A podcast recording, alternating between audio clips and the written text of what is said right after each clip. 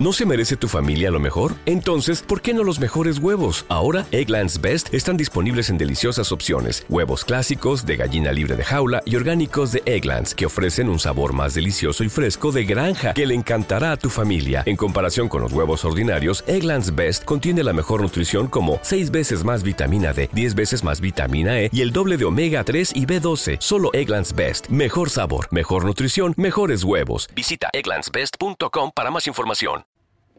Arrival, o en español, la llegada.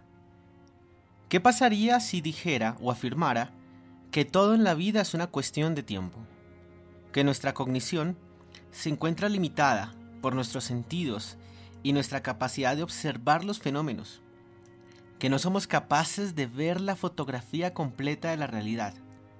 ¿Y qué pasaría si la pudiéramos ver? ¿Qué sucedería si pudiéramos observar y analizar la fotografía completa de lo que sucede con nosotros, con los seres que amamos, con nuestro mundo? Arrival es una poesía del tiempo, una película profundamente hermosa que a través de un cuento de ciencia ficción esconde una verdad más profunda, más sentida, más teológica sobre el significado de la vida y del alma humana. Acompáñame a este análisis de los puntos más importantes de Arrival desde mi perspectiva. Como siempre, este análisis, si bien el objetivo no es narrar la película ni mucho menos, puede contener avances del film. Así que si en alguna medida no quiere de pronto saber nada de la película, no es conveniente que escuche este podcast. Pero si al contrario quiere saber un poco antes de verla o quiere conversar o discutir con alguien que la haya visto, este es su espacio. Bienvenidos a Crónicas para las Masas. Este es un capítulo cinéfilo de una de las mejores películas del año, Arrival.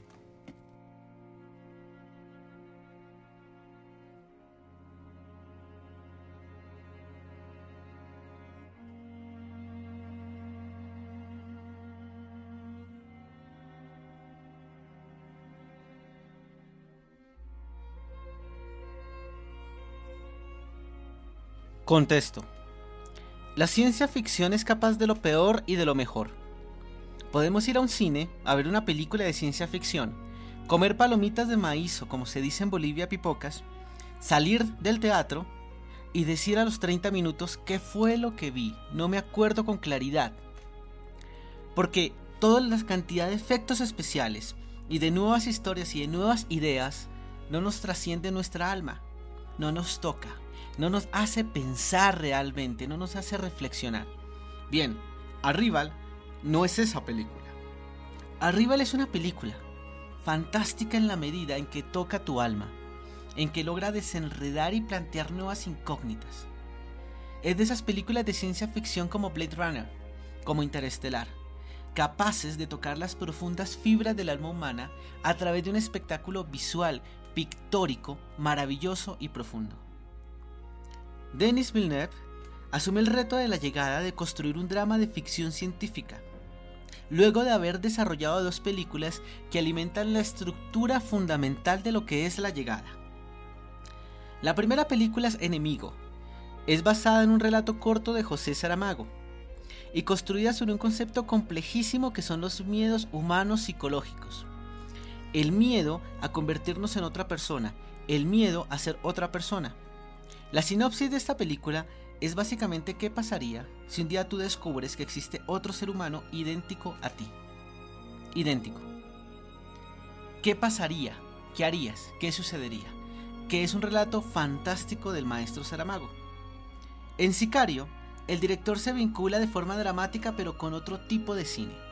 Sicario es una película de acción y logra contender al espectador con las diferentes escenas que aparecen. En estas escenas, el director demuestra una gran capacidad de poder generar acción a través de lo que es la fotografía y el sonido. No en vano fue nominado a tres premios Oscar por esta película. Banda sonora, mejor fotografía y mejor edición de sonido. Enemigo alimenta lo que es el alma psicológica de la película, Arrival. Pero Sicario alimenta lo que son las escenas de ansiedad y de miedo. Y ambas crean una nueva obra, crear una evolución de este director, que es fantástico y es que es fundamental para entender esta obra. ¿Qué pasaría si un día cualquiera llega un grupo de naves presuntamente extraterrestres a ubicarse en diferentes puntos del mundo? ¿Qué pasaría con usted? ¿Qué pasaría si usted llega a la casa y de un momento a otro le dicen han llegado una cantidad de naves en el planeta Tierra presuntamente de origen extraterrestre? ¿Qué pasaría con la presunción de lo que es el mundo? Con su religión, con sus sentimientos. ¿Qué sucedería con nosotros? ¿Cómo nos conmoveríamos? Es algo que hemos pensado muchas veces y que la ciencia ficción nos ha regalado de muchas formas. Pero Arrival no se repite en este planteamiento, lo hace real. Y creo que es algo fundamental para entender. Arrival es verosímil desde la primera escena hasta la última escena, aunque plantee temas que a nivel científico uno diga, wow, es complejo asumirlo. Pero esa verosimilitud del relato, de un guion fuertísimo, hace que la película sea deliciosa. La película está basada en un relato corto llamada Historia de tu vida, de Ted Chiang, y utiliza la música de Johan Johansson. La protagonista, que es el alma de la película, es Amy Adams, que es la doctora Louise Banks. Ella es una experta lingüista que es asesora de los militares con un objetivo muy puntual, traducir a los extraterrestres qué es lo que quieren en el planeta Tierra. Y a partir de este punto comienza a desencadenarse todo lo maravilloso que es la película. Amy Adams usted la recordará por diferentes películas. Ella ha sido nominada dos veces al premio Oscar. La película quizás más famosa de ella sea Escándalo Americano. Y para los que no conocen mucho de estas películas, ella es Luisa Lane en la nueva saga de las películas de Superman.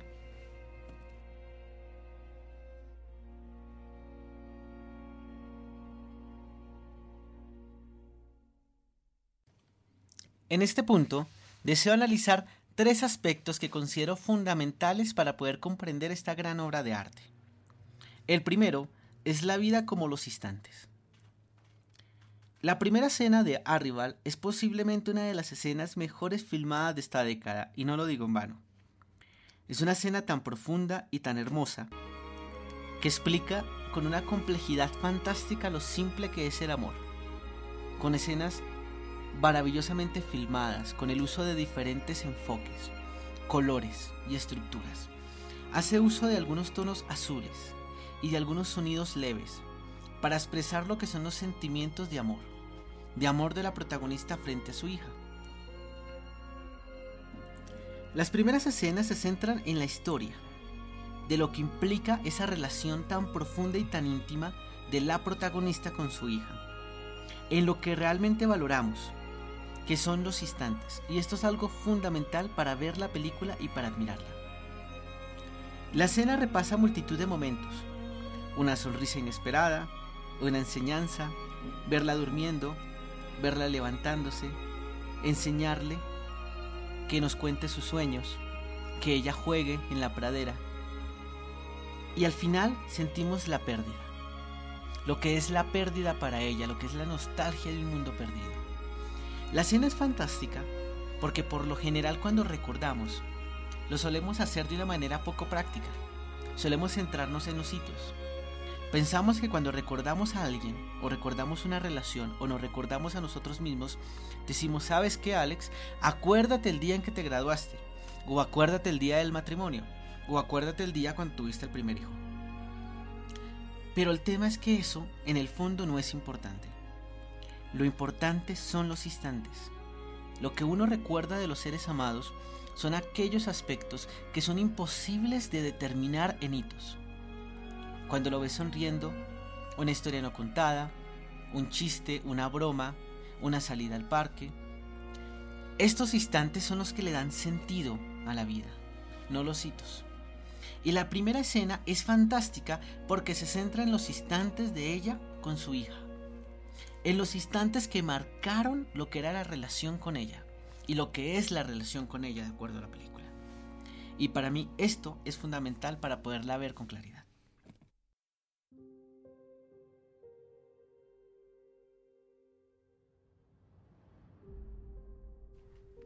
La cuestión extraterrestre y el miedo a lo que no sabemos.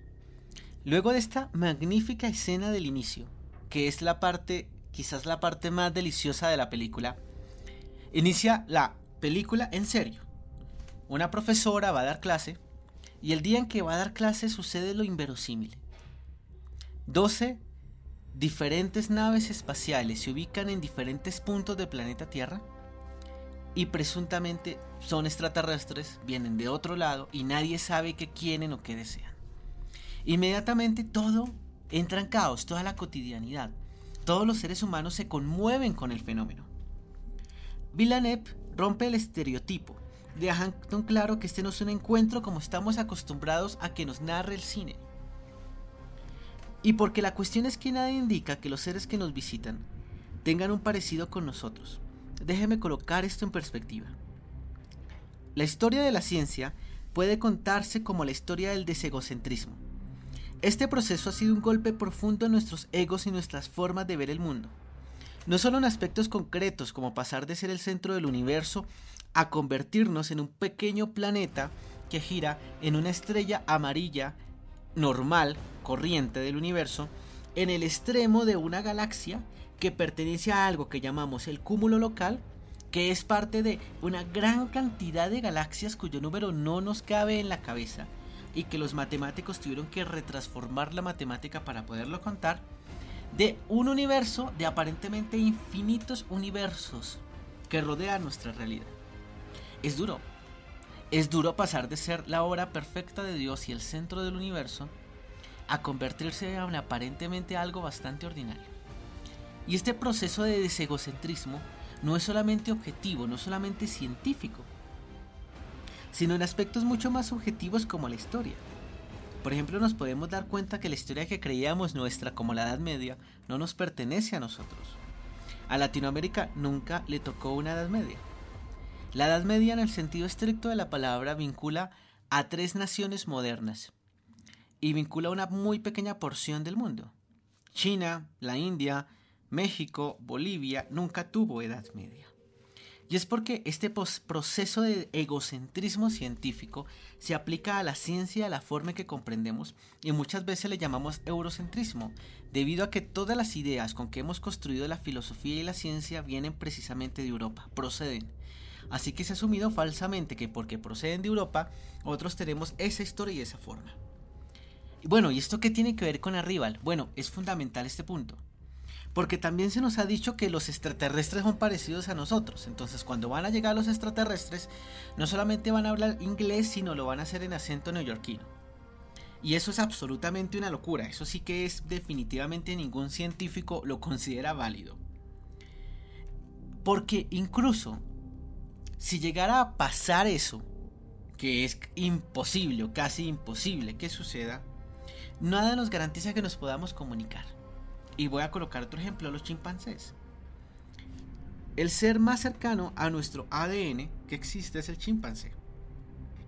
Y si bien comprendemos algunos aspectos empáticos con ellos como emociones básicas, no somos capaces de entablar una conversación con ellos. No le decimos, oye, ¿viste cómo Nacional perdió en, la, en el Mundial de Clubes? Y el chimpancé no nos va a contestar. Así que, ¿qué nos dice a nosotros que los extraterrestres que nos visitan de otros planetas sean capaces de hablar con nosotros? Al caso es que hablan nuestro idioma, hablan algo parecido como un lenguaje. Y eso Villeneuve lo deja desde el principio claro. Dice, mire, eso no es cierto. Esto no es Star Trek. Aquí no están los vulcanos que son casi idénticos a los seres humanos con orejas puntiagudas. Estos son extraterrestres en serio. No los vamos a entender. Ni ellos a nosotros son seres que simplemente han evolucionado de una manera diferente. Y esta cuestión extraterrestre es fundamental para poder comprender el film, porque es como la máquina que lo mueve. Porque aquí es cuando necesitan una lingüista para que por favor pueda hablar con ellos y pueda preguntarles algo elemental. ¿Qué quieren hacer en la Tierra? ¿Qué quieren acá? ¿Por qué vinieron? Si es imposible plantear una comunicación con ellos. La llegada dejan claro que por medio de noticias, comentarios, sucesos, entre otros aspectos, esto jamás va a suceder de la forma en que estamos acostumbrados a que la ciencia ficción nos va comentando. En esta medida aparece algo fundamental y es el ritmo narrativo de la película. Hay como dos películas a nivel de ritmo narrativo. En esta parte aparece la quietud, la calma, rodeado de tonos oscuros que significan la ansiedad humana y la incomprensión pasamos a ser de los seres superiores, a convertirnos en seres completamente presos del pánico, del miedo y de la ansiedad. Nos sentimos como chimpancés. Hasta que llega una de las escenas que para mí es la segunda mejor del filme, que es la presentación con los extraterrestres. Me encanta ver Amy Adams completamente acabada del miedo, del susto, a poder conocer algo que no conoce, como todos los miedos aparecen a través de la fotografía, del rostro de los actores, de la fotografía, para conocer algo que no conocemos, algo que nos conmueve. Y cómo este ser humano tan maravilloso, el hecho de la imagen y semejanza de Dios, termina preso completamente de sus miedos más primitivos.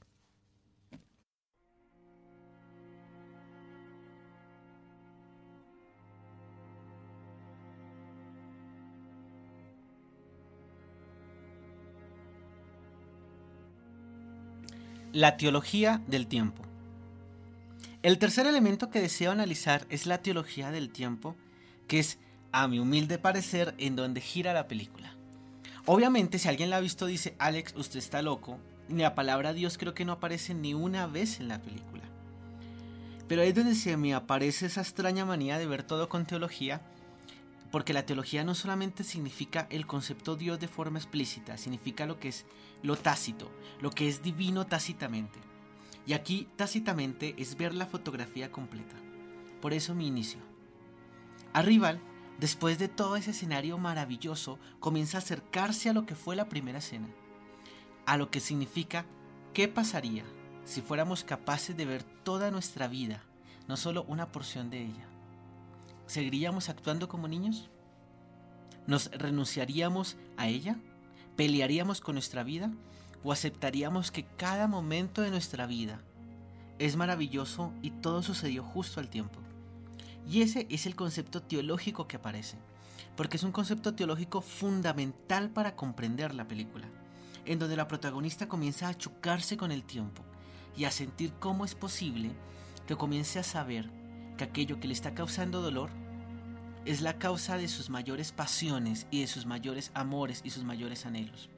Y nos sentimos tan idiotas en la película, pero tan idiotas, porque el ser humano a medida que va profundizando en este encuentro de civilizaciones, se da cuenta que es tan primitivo para poder asumir su vida, que carga tantos rencores al no ver poder ver la fotografía completa de lo que desea analizar y de lo que quiere profundizar. Aquí aparece un elemento fundamental y es que el cristianismo no suele hablar mucho de su pasado. Y es porque la película y los elementos teológicos que plantea, vuelvo y digo de forma muy tácita y muy abstracta, son elementos teológicos más cercanos al budismo puntualmente, en donde el tiempo no se ve como una línea, sino el tiempo se ve como un círculo. Un círculo fundamental para comprender lo que es el universo, para comprender lo que somos nosotros, para comprender lo que es el alma humana un círculo perfecto, en donde cada elemento del destino es fundamental para poder comprender cada una de las cuestiones. Esto lo vinimos a comprender muy tarde, y básicamente en alguna medida la ciencia lo ha aplicado para poder comprender lo que son los sistemas complejos. No deseo dañar la película y no deseo seguir contándoselas, pero creo que es fundamental cuando vaya a cine a verla poder fijarse en estos tres elementos. Recuerde, la vida como los instantes, la cuestión extraterrestre y la teología del tiempo. Esta película es profunda, es sublime. Cuando salí de la película dije, ¿sabe qué Alexander? Lo primero que tiene que hacer es ir y grabar un podcast de esta película y de su análisis. Y sé que si no la ha visto pude haberle estropeado algunas escenas, pero le garantizo que la información que le estoy dando también puede hacerle ver la película de otras formas. Incluso, le garantizo que la película le va a gustar tanto que es posible que vuelva a entrar a cine, volverá a darle un revisionado y decir vi otra película, porque la película es fantástica. Tiene tantos elementos que sin lugar a dudas la ubico como lo mejor o como lo mejor que he visto hasta el día de hoy de este año. No he visto mucho, pero creo que va a ser difícilmente superada. Así que muchas gracias por escucharme en Crónicas para las Masas, felices fiestas y espero poderles seguir acompañando en 2017.